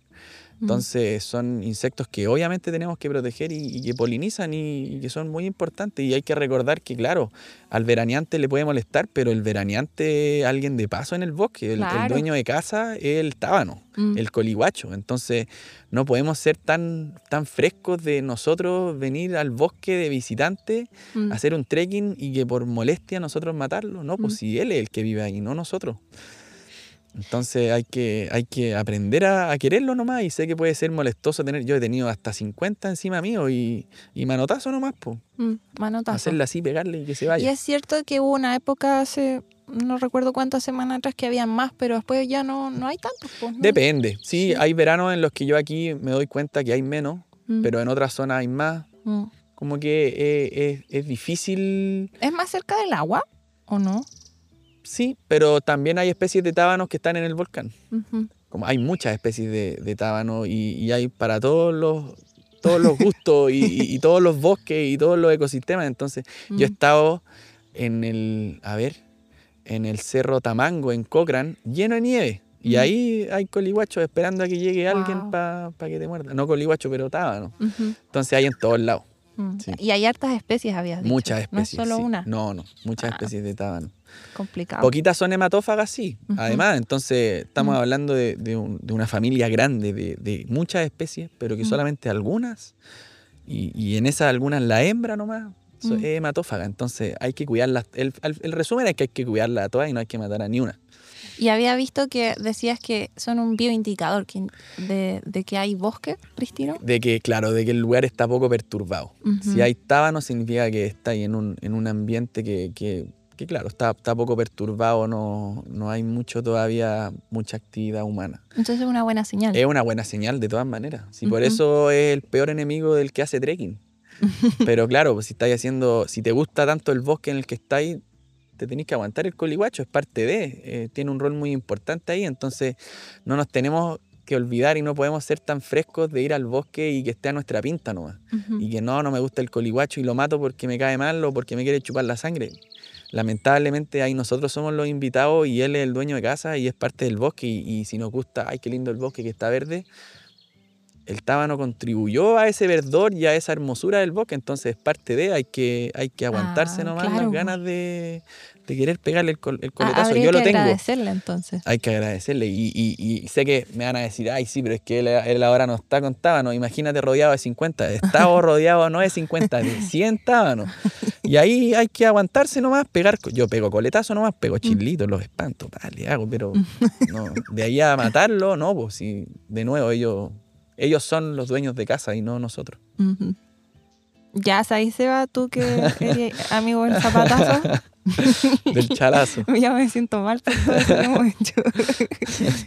y los zancudos también. eh, Bueno, los zancudos también polinizan. mm, Y no voy a decir lamentablemente porque no es como un argumento para no matarlo. Aquí todo se tiene que proteger cuando sea nativo, cuando sea de la zona, cuando sea endémico. mm, Todo está aquí por algo. Mm. Y lo más probable es que no nos guste el mosquito, pero quizá ayuda a polinizar la fruta que hoy día nosotros nos vamos a comer al almuerzo o que nos comimos al desayuno o para el jugo. Ahora Mm. estamos ju- tomando jugo de limón. Sí. No sé, puede servir. Entonces, obviamente no, no, hay que, no hay que matarlo porque de que poliniza, poliniza. Mira, Sí. Sí. Pero los zancudos, tengo malas experiencias con zancudos, pero no en Chile. en la selva. Sí, pues ahí son más Pero complicados. otra historia. Pero ahí de nuevo, pues en la selva, ¿quién es el dueño de casa? Él. Claro. Nosotros somos los visitantes, nosotros estamos de paso. Mm. Entonces, aunque no nos gusten, hay que aprender y hay que aceptar que nosotros ahí somos los introducidos, no ellos. Ellos Mm. están ahí cumpliendo un rol extremadamente específico, general al mismo tiempo y muy importante. Entonces, hay que recordar, sobre todo ahora en el verano, que donde vayamos a veranear es muy fácil mirar por la ventana y decir qué lindo que es el bosque, qué lindo Mm. que está todo esto. Bueno, pero para que ese bosque esté así, tienen que haber animalitos que a nosotros no nos van a gustar, como el clásico coliguacho. Y Mm. ese no hay que matarlo. Es así de fácil. Buena lección. Bueno, en la selva lo aprendí porque era tan extrema que era adáptate o muere. Claro. Adáptate o vete de aquí. Y ahí ya tuve que, tuve que ceder. Pero es lo mismo acá, pues. Bien. Aquí estoy viendo porque tenía tantas preguntas de distintos insectos, pero es que eran demasiadas preguntas las que Sí. teníamos para ti. Y pensamos y dijimos, son demasiadas. Normalmente no hacemos tantas preguntas y serían tres horas conversando. Está bien. Que teníamos de hormiga, de las chinitas. Pero habías dicho, ¿qué pasa si me encuentro una especie que es introducida e invasora? Como por ejemplo la chaqueta amarilla. Claro.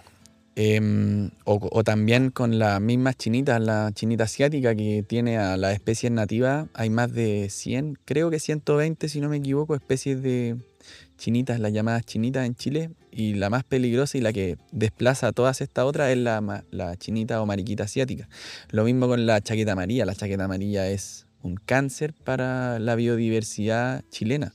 Mm. Me imagino que de donde viene tendrá un rol específico, tendrá Claro. un depredador, un pajarito que pueda atacar o un insecto que se pueda comer a la chaqueta amarilla. Y ese es el problema de los insectos introducidos, que cuando vienen aquí al bosque de golpe, no hay ningún insecto que haya evolucionado, coevolucionado con él.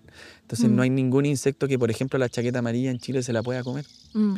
Por eso es tan peligrosa, porque la chaqueta amarilla, sin quererlo en Chile, está en la punta de la cadena trófica. Está, Mm. Es invencible, no hay insecto que pueda con la chaqueta amarilla. Mm. Y eso lo hace tan dañina. El tiburón blanco, es la orca asesina en el mar, no hay nada que pueda contra ella. Mm. Y de nuevo, ella es originaria, creo que de Eurasia y de, de África del Norte. De África Mm. del Norte. Ahí debe tener todas estas especies de pájaros que evolucionó junto con la chaqueta amarilla y se la puede comer sin problema. Todas estas especies de insectos que también evolucionaron con la chaqueta amarilla y se la pueden comer y le pueden hacer pelea. Aquí no. Mm. Aquí no hay nada que pueda vencer y que pueda equiparar la, la foracidad, la violencia, la, la- el daño que inflige la, la chaqueta amarilla. Y eso es culpa nuestra, no es culpa de la chaqueta Claro, amarilla. Que la Nosotros trajimos. fuimos los que la, ten- la que la, la que la pusimos aquí. Y vino por accidente, ¿no sabes? Eso como No sabría decirte. Eh, yo creo que por accidente. Yo Sí. creo que de haber llegado estos, estos insectos que son tan dañinos y que nadie quiere porque no tienen ningún beneficio ni para la agricultura ni para nadie. Ah, claro, po. Vienen colados en, en cargamentos de barcos, de buques, pasan por aduana sin querer. Sí. Pero imagínate lo voraz, Mm. lo feroz que es la especie, que siendo introducida, no habiendo existido aquí hace miles y miles de años, ya está en todo Chile, en todo, en todo. Yo he estado perdido en los altiplanos de Arica, he estado perdido en lugares de la Patagonia donde yo, sinceramente digo, aquí no ha estado nadie más que yo, y Mm. ahí hay chaqueta amarilla. Mm. Es impresionante, tiene completamente dominado todo el escenario chileno, de norte a sur. Y se reconoce fácilmente como por el color amarillo que tiene. Sí, y en, en Chile no hay ningún insecto que se le parezca a ella. Entonces es como demasiado carismática. Es, es una chaqueta amarilla, es esta abejita avispa, en verdad, blanquita y negra que molesta en los asados, Mm. que pica y muerde. Es muy peligrosa porque no solo muerde para comer carne, por ejemplo, sino que también pica. Y lo importante de la chaqueta amarilla es que tiene lanceta retráctil. ¿Qué significa eso? Que una abejita, por ejemplo, una apis mielífera, aquí nos puede picar a mí, a ti, al SEA o al Mm. Varela. Y se muere. Mm. Una chaqueta amarilla viene y nos pica a los cuatro. Y no se muere. Mm. Porque no nos deja la lanceta en la Mm. piel. La mete y la saca. la mete y la saca. La, en cambio, por eso es tan heavy. En cambio, la apis mielífera Eh, nos deja el aguijón puesto y sin el aguijón no puede vivir, entonces al ratito se muere. sí. Por lo tanto, una picada igual una apis mielífera. Cinco picadas, una chaqueta amarilla. mm. Eso es lo complicado. Y se controla por medio de, no sé, pues dicen que hay que ir directo al buscar dónde vive, ¿no? El panal, no el sé cómo se panal, pero anda a meterte al panal porque Y- y- yo no me atrevo. No. No, no, no, no, no. No, ahí yo llamo a un experto. Chuta. Yo no estoy a favor de la fumigación, hay otras formas de hacerlo. Hay varias formas, pero yo no lo haría. No, yo llamo a alguien. Mm, No me expondría porque son, son demasiado feroces, son territoriales, son violentas, son, son Mm. heavy. mm. Hay que tenerle, yo digo que siempre hay que tener miedo, no respeto, pero a esta es, es difícil solo tenerle respeto y que y no tenerle miedo además porque son, son importantes, son muy muy agresivas. Parece que tenemos un panal en el balcón nuestro. ya vamos a hacer algo, vamos a llamar a un experto. Aunque mi papá suele ser el que pelea con, con estos bichos. Sí. Y las chinitas, también tenemos chinitas invasoras, Sí, habías dicho. Lamentablemente. ¿Y es la típica? Que uno ve como rojita. Mira, eh, yo hice una lámina este año Sí. y leí algo muy interesante que me hizo mucho sentido. Si la chinita tiene puntos, es Mm. introducida. Mm, Si tiene manchitas, es nativa. ya. Las chinitas nativas generalmente son rojitas con negro, blanquito, y si uno las mira bien, bien, uno se da cuenta que efectivamente no tiene puntitos. De lejos puede, se puede notar que tiene puntitos, pero Sí. en verdad tiene como unas manchitas. En cambio, las introducidas tienen unos círculos perfectos. Mm, Y la que hace más daño es la mariquita asiática, que obviamente su nombre lo dice, viene de Asia, y que se introdujo para el control de plagas en Mm. agricultura, para el control de pulgones.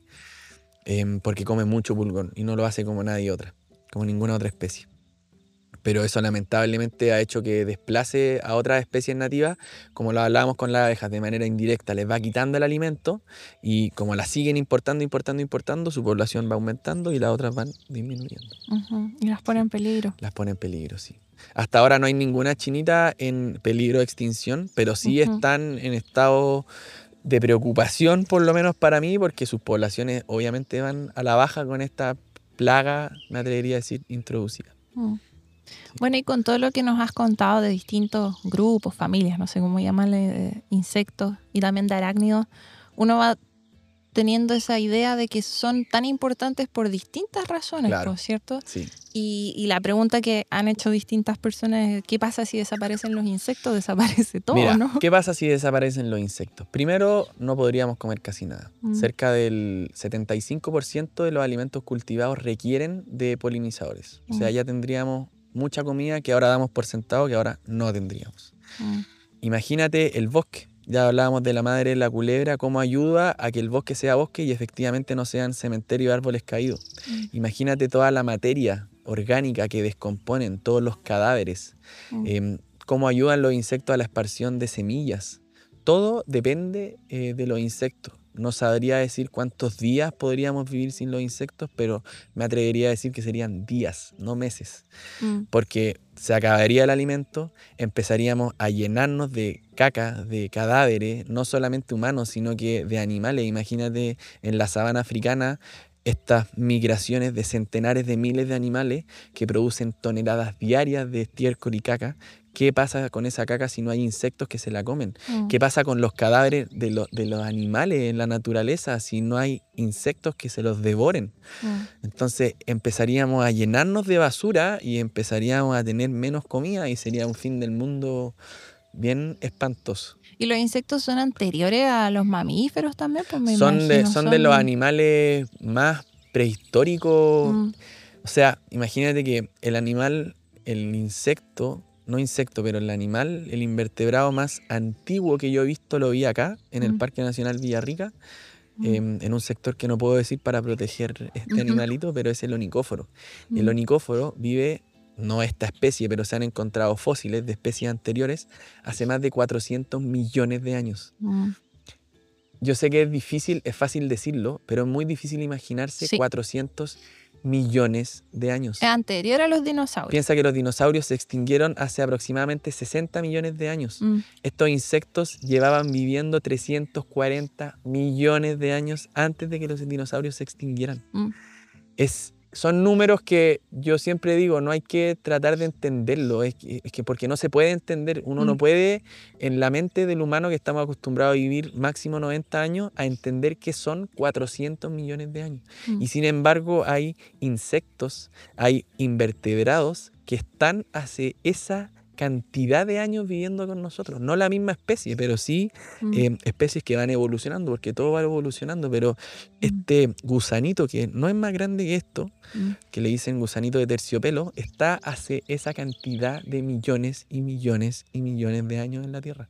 Y que no lo vamos a poder entender nunca porque en nuestra mente no, no está eso, no, no podemos entender Mm. qué significa estar aquí hace 400 millones de años si es que nosotros vivimos 90 y claro, nuestro nombre puede sonar máximo por tres generaciones, o sea, me va a recordar mi hijo, me va a recordar mi nieto, con suerte mi bisnieto, pero van a pasar 150 años de mi muerte y ya nadie más se va a acordar de mí. Y el ser humano como especie tiene un millón de años, menos de un millón de años, Y, menos. y el onicóforo ahí está, hace Mm. 400 millones de años. Mm, Y, y mira todos los otros invertebrados que están desde la misma época. mm. Entonces, es muy loco. Y son insectos que uno ve y claro, después dicen, ah, me encontré un gusano. ¿Qué gusano? Es, es un onicóforo, es, es algo precioso. Es tu ancestro. Nosotros Sí. quizás vinimos de él. Sí. Quizás qué papel tuvo ese animalito en, en la evolución de nosotros. Sí, ahí se puede, si uno lo trata de dimensionar, eh, se entiende un poco más lo que tú dices de respeto, como Claro. de la sensación de que estás ante algo mucho más, Y que somos nada. sí, Somos un- un- una partícula de polvo en, mm, en algo infinito. mm, sí, muy lindo, es verdad. o sea, la pregunta es si desaparecen los insectos, yo creo que antes vamos a desaparecer no, los nosotros. insectos no van a desaparecer, tienen una capacidad de adaptación. Piensa el, el mismo, el mismo dragón de la Patagonia, que los científicos se agarran la cabeza a dos manos y no entienden cómo un insecto puede vivir y morir en el glaciar. Lo han encontrado 60 metros bajo el glaciar, alimentándose de minerales, quizá quién sabe qué cosa. Entonces, los insectos, claro, nosotros podemos hacer pedazos de este mundo, pero ellos van a ser los primeros en adaptarse y los primeros en celebrar cuando nosotros ya no estemos. A nosotros, ¿qué nos quedarán mil años a este paso que vamos? Los insectos les quedan otros Millones, 400 quizá. millones de años. Se van, yo creo que los insectos se van a morir cuando el sol se apague, Sí. con sí. el fin de, de- de- de- de nuestro sistema solar. Ahí va- hasta ahí van a llegar los insectos, pero Mm. nosotros vamos a estar extintos hace mucho rato. Wow. Sí. Es distinta la perspectiva, porque uno tiene esa perspectiva que los ve a ellos como los chiquititos, los minúsculos, los insignificantes. Y Y es al tenemos revés. este como afán de superioridad pensando que nosotros somos los inteligentes y Mm, mira, somos inteligentes hace cuánto? ¿100.000 años? mm, Y quizás nos, y, y- y en ese proceso de inteligencia hemos hecho todo esto con la naturaleza, la hemos destruido. mm. Hay insectos que llevan de nuevo millones de años y, y- imagínate los dinosaurios. ¿Qué especie ha vivido esos millones y millones y millones de años de forma sostenible y sustentable en la Tierra? Mm. Y nosotros que hace poco nos subimos a la punta de la pirámide, lo que hemos hecho con la naturaleza. Mm. No hemos aprendido a vivir en armonía con los demás seres. Y de una, por- y de una forma antisustentable, antisostenible, como ninguna otra especie lo ha hecho. Mm. Siendo que la inteligencia debería ser eso, pues el poder vivir en armonía Claro. con, con tu ambiente, con Sí. todo tu entorno. Y a nosotros nos cayó ese poder y hemos hecho todo lo contrario. Mm. Pero ya nos extinguiremos, ya vendrá otra especie que ordene todo esto, esta embarrada que dejamos. O sea que tú eres como pesimista en ese sentido, ¿no?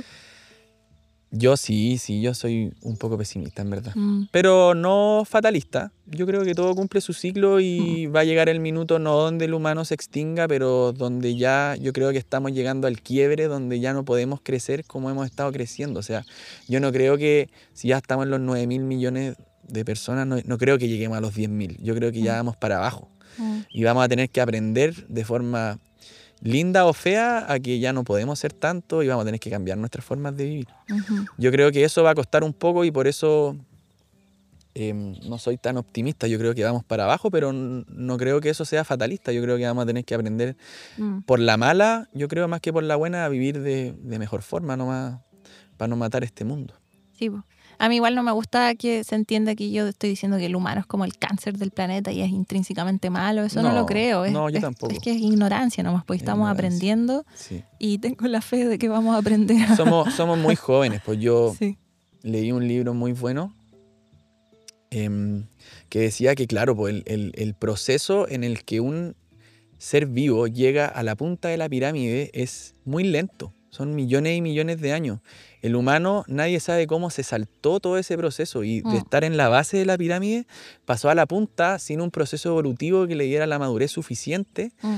para ordenar un poco esto. Si lo que hemos hecho nosotros desde que estamos en la punta es simplemente desordenar eh, y abusar de todo lo que nos da el- la Tierra. Mm. Y yo creo que ese, eh, ahí está el problema, no es que nosotros seamos un cáncer y seamos eh, intrínsecamente malos, es que somos inmaduros todavía. Nos Sí. faltó millones y millones de años para poder llegar a la punta de la pirámide y llegamos de golpe y nos encontramos aquí siendo supuestamente los seres más inteligentes y, y tenemos la embarrada, pues tenemos un desorden Mm.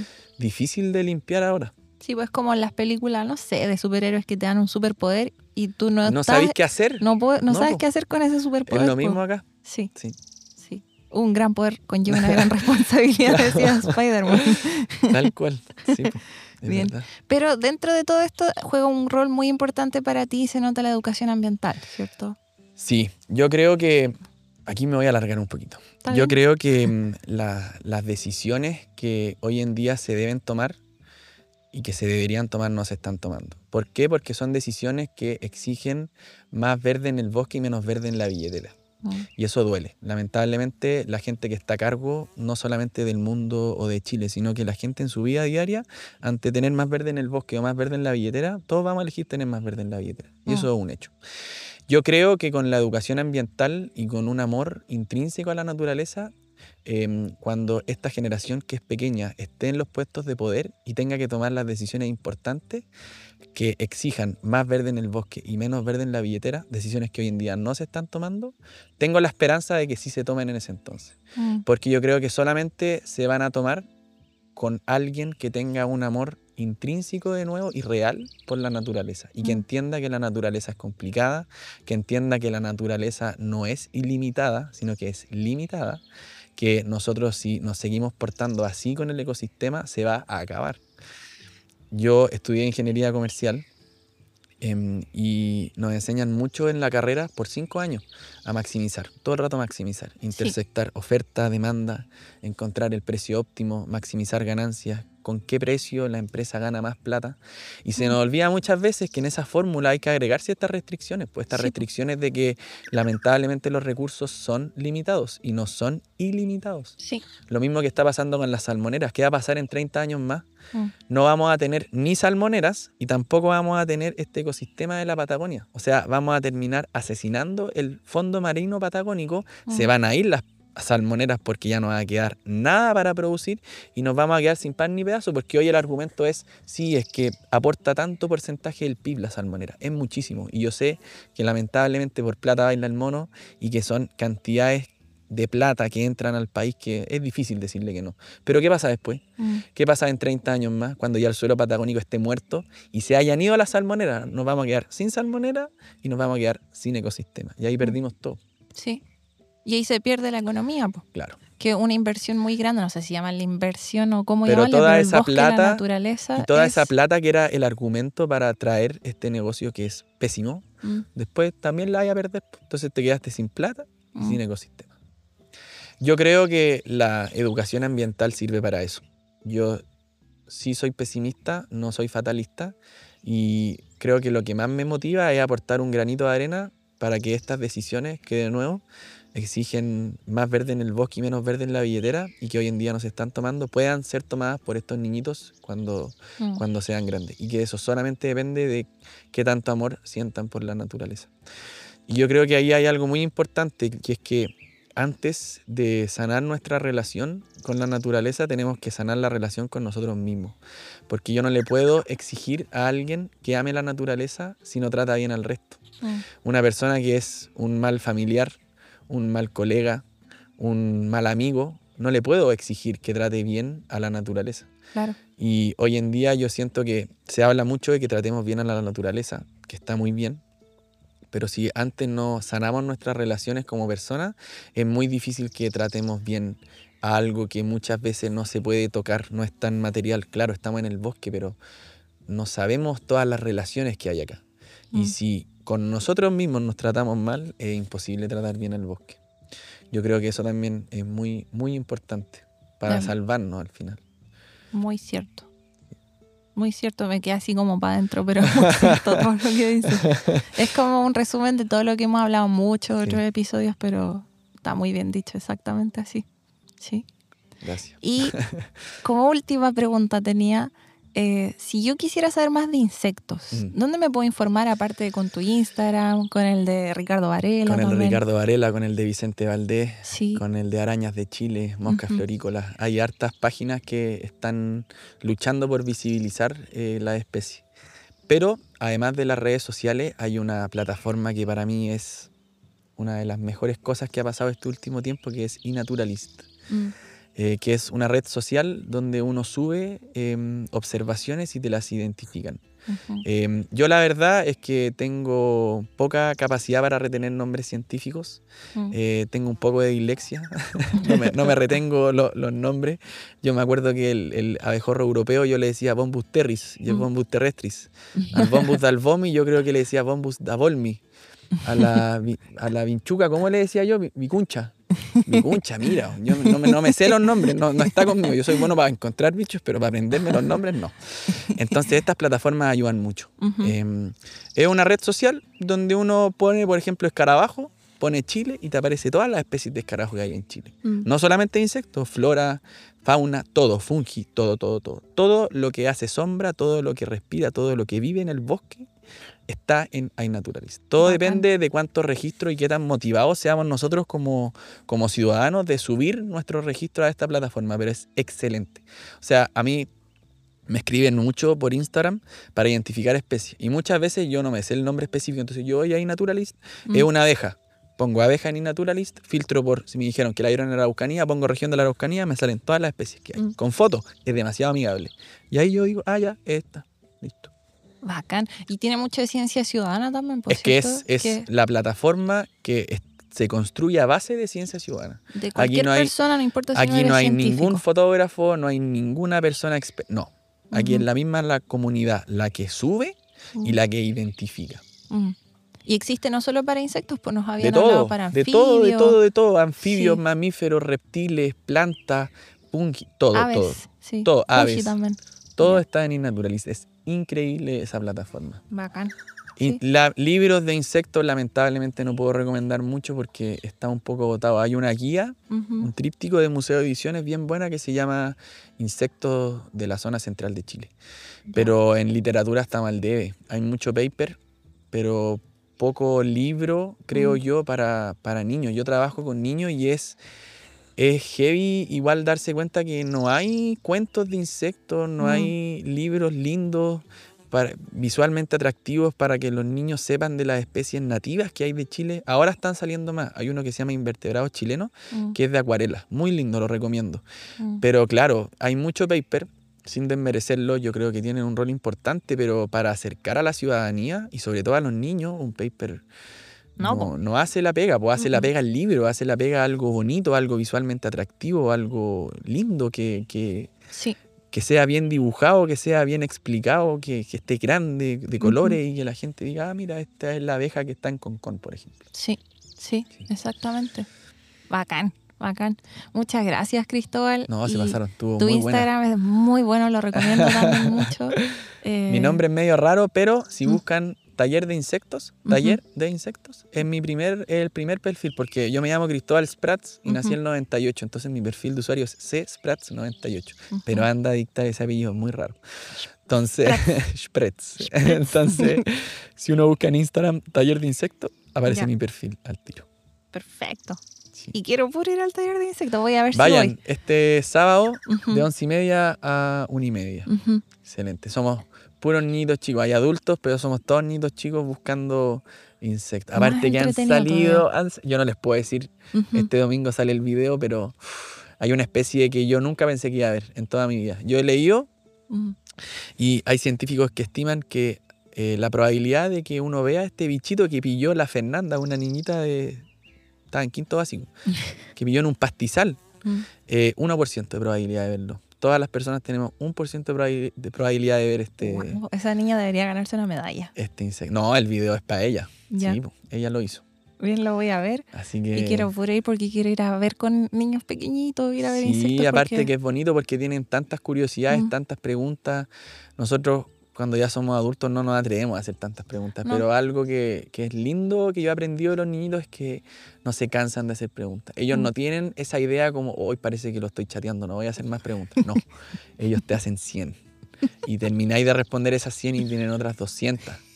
Pero es lindo porque al final eso es lo que lo hace niñitos po, y Sí. lo que a nosotros nos hace adultos, que ellos quieren preguntar y aprender de todo. Mm. Entonces, muy bacán. Pero a veces preguntan cosas que quizá uno no sabe la No respuesta. sabe, ¿no? pues, y ahí hay que ser bien eh, causto y decir, la verdad es que no sé, Mm. Mm. y no carrilearse. Que a veces yo cometo el error también. pues. No hay que carrilearse, hay que decir nomás, oye, Sí, no sé. no sé. También es importante. Y ahí uno también no quedarse con el no sé y averiguar también, pues después Claro. en la casa saber cómo responder esa pregunta, que lo más probable es que te la hagan de nuevo. Perfecto. Muchas gracias. No, gracias a ustedes. Mi primer podcast y lo disfruté demasiado. Estaba igual. al principio, pero ahora estoy Es una conversación. una nomás. conversación. Sí, con buena. micrófono, pero después uno se le olvida. Sí, no, está buena. Está Bien. buena. Así que muchas gracias por tenerme. Gracias. Gracias a ti. Bien. Listo. No olviden que pueden encontrar todas las fuentes de información de este episodio en volvámonosverdes.cl. Muchas gracias a todos nuestros auditores y que tengan una muy buena semana. Chao. Chao.